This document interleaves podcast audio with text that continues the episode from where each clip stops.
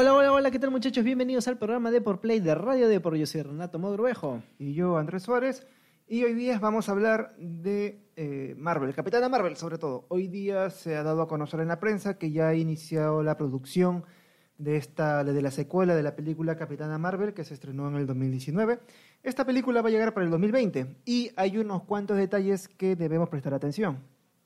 Bueno, eh, básicamente se ha adelantado un personaje que sí o sí aparecerá pues en la secuela. Se esperaba, ya que se vio en la primera película, pero también hablaremos acerca de algunas especulaciones de, lo que podrían incluir dentro de, los, de, las historias de los cómics, así como también algunos detalles de Avengers Endgame que podrían replicarse o expandirse dentro de esta nueva película de Marvel Studios. Recordemos que no esta cinta eh, sí está listada dentro de la fase 4, pero no se le ha dado como tanto bombos y platillos como, por ejemplo, WandaVision o este, El Soldado de Invierno y, y, y Falcon o la misma este, Black Widow, ¿no? Me parece un pelín, pelín extraño, teniendo en cuenta de, si es que Marvel desea convertirla en una de las nuevas líderes del, de los Vengadores. Sí, no, de hecho ya tan, bueno, Black Widow creo que va a cerrar un poco la historia para introducir otra en la fase 4. Capitana Marvel va a ser un universo en expansión porque hay que tener en cuenta que Capitana Marvel no solamente es una, una superheroína encerrada en sí misma, hay otros personajes que también forman parte de su universo y también ella va a aparecer en la serie de Miss Marvel de Disney Plus, que ya se, ya se sabe hace ya varios meses, en el que va a tener una aparición especial. Eh, para motivar a Miss Marvel, que es una descendiente musulmana en Estados Unidos, para, bueno, para convertirse en, su, en la superheroína, emulando ser este, la capitana, ¿no?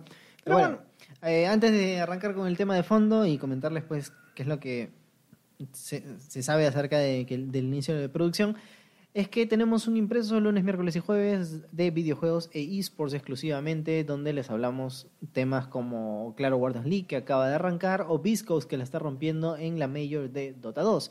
A su vez, eh, este podcast lo pueden escuchar a través de iTunes, Spotify, Spreaker, Google Podcast y, bueno, todas las plataformas donde ustedes escuchan sus programas favoritos. Exacto, así que mañana, ya saben, vayan directo a su kiosco más cercano para comprarse Depor. Ya.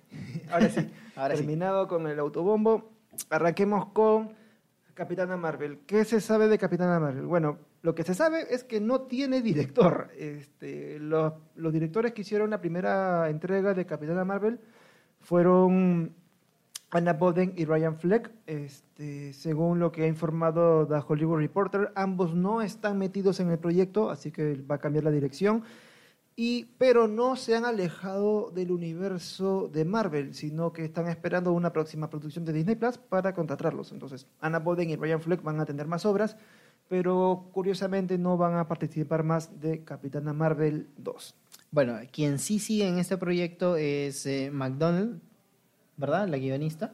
Eh, sí. Que también trabaja en WandaVision. Sí, se llama Megan McDonald. Ella es miembro encargado de la serie de Disney Plus, también WandaVision, que se va a estrenar acá el próximo año, tengo entendido. Bueno, eh, América Latina tiene que esperar todavía, finales de... No, no sé si finales 2020 o finales 2021 para que recién obtener Disney Plus y poder ver todas estas series. Exacto. Ahora, ¿cuál es el detalle para que Megan McDonald sea este, guionista también de Capitana Marvel 2? Pues bueno, eh, ella está encargada de WandaVision. Ahora se preguntarán, ¿qué conexión hay WandaVision con Capitán de Marvel? Pues bueno, bastante.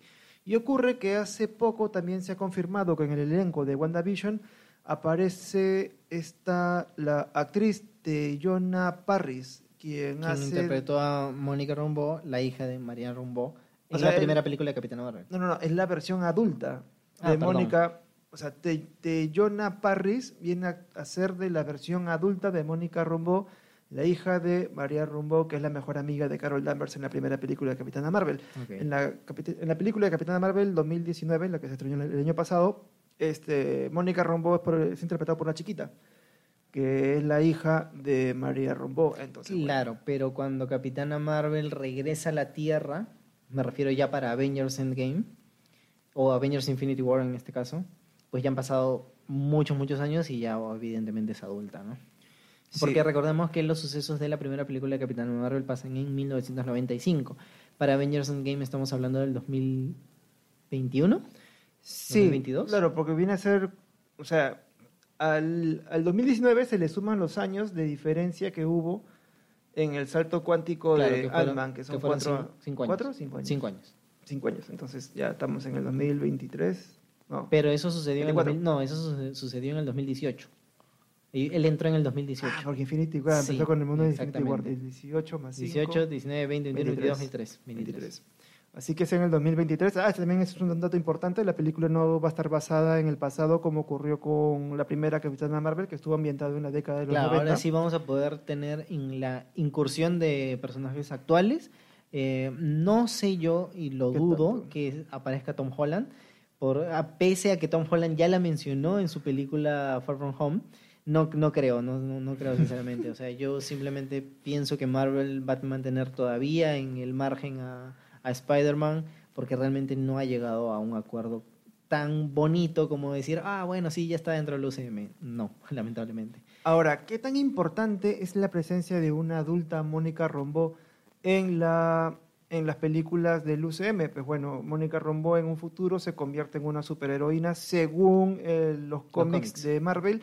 Su nombre clave es Fotón o Pulsar, depende cómo lo quieran traducir. Y curiosamente, Fotón es el apodo de, guerra o apodo, el apodo militar que tiene su madre María Rombó en su nave. Si se fija en Capitana Marvel, aparece María Fotón Rombó. Entonces, ella en los cómics, ella coge este apodo de su madre en el ejército y lo toma como suyo. Ahora, este ¿Qué hay con ella? Pues bueno, Mónica Rombo apareció eh, por primera vez en el número 16 de Amazing Spider-Man Annual de 1982. Ella formaba parte de los New Orleans Harbor Patrol y adquirió sus poderes al detener la creación de un arma muy peligrosa. Mónica se vio expuesta a la energía extradimensional que le otorgó poderes como absorber, como absorber proyectar y transformar cualquier tipo de energía. Este, algo sobre Mónica Rombo es que ella también aparece con un uniforme de una nueva identidad que viene a ser como el Shield, pero de las relaciones exteriores con la Tierra. O sea, Shield ve lo que son las amenazas dentro de la Tierra. Y hay otro... Y se crea una entidad como para interactuar con los alienígenas. Sword, si no me equivoco. No me acuerdo cómo se llama. Bueno, debería ser, sí, debería ser Sword. Eh, bueno, sí, ella sería como que una integrante de, entre muchas comillas, los nuevos Vengadores. Pero la par uno se pregunta, eh, estos, o The New Avengers como se conocen, aquellos que han leído los cómics son más bien muy jóvenes. este personaje ya dentro de, este universo cinematográfico de Marvel que ha, dado, que ha dado saltos hacia el futuro, sería muy adulta como para integrarse a, Tom Holland, por ejemplo. Tom Holland sigue siendo como que, entre comillas, un adolescente, no pese a que el actor ya, ya, pasó de vuelta. Pero hay actores, este, o por lo menos hay personajes de Marvel que sí se supone que integrarán un nuevo equipo de Vengadores jóvenes eh, con una lideresa como Capitana Marvel o, o yo qué sé, como Hulk, ¿no? Que, que los asesore, asesore de, cierta o cual forma, ¿no? Mientras que personajes como Falcon, como el Soldado de Invierno, todos ellos eh, van a seguir trabajando, asumo yo, como agentes de los Estados Unidos, ¿no? Dentro de, van, asumo que modificarán pues los términos de, de la guerra de Sokovia, de la batalla de Sokovia para que no sean tan, tan duras como fueron con Capitán América. Sí, de hecho, este, justo estaba viendo las imágenes filtradas del, de la película WandaVision y efectivamente aparece Mónica Rombo vestida de traje saliendo, saliendo de un edificio con el logo de SWORD. Entonces, mm, quizás no sea agente, es lo que falta, falta definir si es un agente o no, pero sí se nota que está ya relacionada con el mundo de los superhéroes. ¿Me puedo lanzar una teoría? Ah, lánzala, por supuesto. bueno, yo creo que Sword va a unir a, personajes ya veteranos que conocemos y algunos que todavía están por conocer, como si fuera un nuevo equipo de Vengadores. Eh, y quien, entre comillas, estaría a cargo o, como que tomaría las decisiones sería Nick Fury, ya dejaría Shield, pasaría Sword, pero estaría de la mano con eh, Roddy, War Machine que recordemos, aquellos que pues han leído los cómics, War Machine tiene una, un romance con Capitana Marvel y es como que un, un, indicio que nos dan en Avengers Endgame cuando todos se van del, de la escena, cuando están haciendo la videollamada con Black Widow. Los únicos que se quedan ahí son Capitana Marvel y eh, War, Machine. Y Capitana Marvel es la que como que lo mira un poco molesta y le dice como que ten cuidado algo así por el estilo, pero solamente a él, y ella se retira simplemente para seguir su misión en, el espacio. Como si hubiera alguna conversación extra, ¿no? Entre ellos dos, que todavía no se ha solucionado del todo. Exacto, pero bueno, eso ya es cuestión de esperar al estreno de la película de Capitana Marvel, la segunda parte. Como les cuento, esta producción todavía va a salir para el 2022, así que... 2022, ¿no? Sí. Para el 2022, así que bueno, todavía hay tiempo de espera. Este, más información sobre Capitana Marvel, bueno, hay muy poca, de hecho, no hay director, así que ya se está buscando una, una directora, directora, mujer, lo que sí me gustaría saber es eh, cuál es su opinión acerca de qué tipo de villano le tocaría a Capitano Marvel, bueno, en, esta nueva historia. ¿Verdad, no? Doctor Doom, eh, veremos a, los villanos de Spider-Man quizás en Nueva York, la verdad es que no, no, se sabe, ya mataron a Thanos. mataron a Thanos y qué villano grande podría este, aguantar los poderes de Brie Larson. Sí, pues, ¿no? Si no, ya sería muy fácil, pues. Claro. Ya, ya no hay Thanos. Bueno, esperemos que, bueno, aún, falta para Capitana Marvel y aún habrá que ver unas tres, cuatro películas más del universo de, Eternals se viene pronto también y ahí sería va a ser una buena oportunidad para conocer un poquito más acerca de este universo. Y a los villanos más poderosos también. Ya con Eternals ya estamos hablando ya que Naketag, Naketor, Iron Man y Ant-Man, que es mi favorito. Ya estamos hablando de villanos ya de otro calibre con Eternals.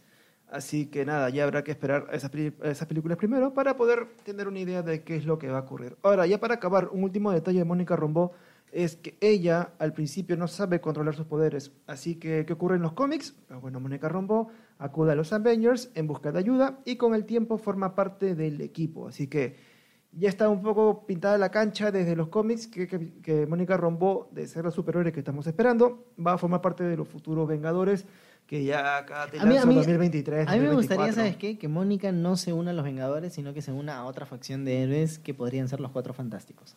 Y que, por ejemplo, Tom Holland podría separarse de... Eh, Spider-Man podría separarse también de los Vengadores y unirse a, Richards, al Hombre Elástico, para, unir, para juntar a los Cuatro Fantásticos y hacer tal cual un equipo de cuatro completamente diferente a lo que ya hemos visto en las dos películas pasadas, porque es que Marvel ya tiene los derechos sobre esas películas, pero tiene que explotarlo de una manera diferente, porque básicamente sería repetir la misma historia que hemos venido viendo en las bueno, en todas estas cintas que han fracasado pues de parte de Fox. No, sí, malísimas las películas de los Cuatro Fantásticos. yo estoy seguro que se vienen los Cuatro Fantásticos. Ahora, no sé cómo le van a dar popularidad ni qué historia va a enganchar a la gente con esos héroes. Pero yo estoy seguro que Disney lo va a lograr. Sí, de todas maneras, es Disney. Y ya con todo este éxito también ya es residual, ¿no? Simplemente no sé lo que lancen, puede generar críticas o no, pero bueno, que forme parte de un universo ya sé que le demos varias oportunidades en un futuro. Bueno, y sin más, con esto ya cerramos el programa. Recordarles que Deport Play está disponible en una sección impresa del diario Deport los lunes, miércoles y jueves. Mañana compren su edición de Deport que vamos a hablar acerca de. ¿Qué, qué a mañana? Lo del Guardians, exacto, Warren League, que es los partidos del día, así que estén atentos al papel, que ahí van a tener todos los horarios con las partidas de Guardians League, el torneo oficial de League of Legends en Perú. Y este podcast está disponible de lunes a viernes entre las 5 o 6 de la tarde que siempre grabamos en los en, los, en las plataformas de podcast más populares, iTunes, Spotify, Google Podcast, donde nos busquen, allí estamos. Bueno, esto es todo. Mi nombre es Andrés Suárez. Yo soy Renato Morovejo y muchas gracias por escucharnos. Chao, chao.